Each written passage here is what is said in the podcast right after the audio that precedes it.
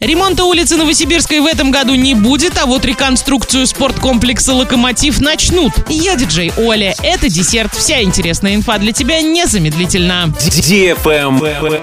News. Ремонта улицы Новосибирской Орска в этом году все-таки не будет. Проезжая часть там находится в плохом состоянии не первый год. Сначала ее хотели реконструировать, расширив и оборудовав тротуары с двух сторон. Потом от этой идеи отказались из-за недостатка финансирования. Но появился другой план – восстановить ее по новой технологии – методом холодного ресайклинга. При этом начать работы обещали уже в этом году – укрепить основное полотно дороги, а на 22 год оставить укладку верхнего слоя покрытия и благоустройство прилегающей территории. Однако этого тоже не произойдет. Ремонт улицы Новосибирской теперь намечен на следующий год по программе БКД. На сегодняшний день необходимая документация для проведения работ проходит госэкспертизу. После этого будут объявлены торги для определения подрядчика. Такая же участь ждет и развалившуюся дорогу по улице Вяземской. Ремонт ее тоже намечен на 22 год. Держитесь, автомобилисты.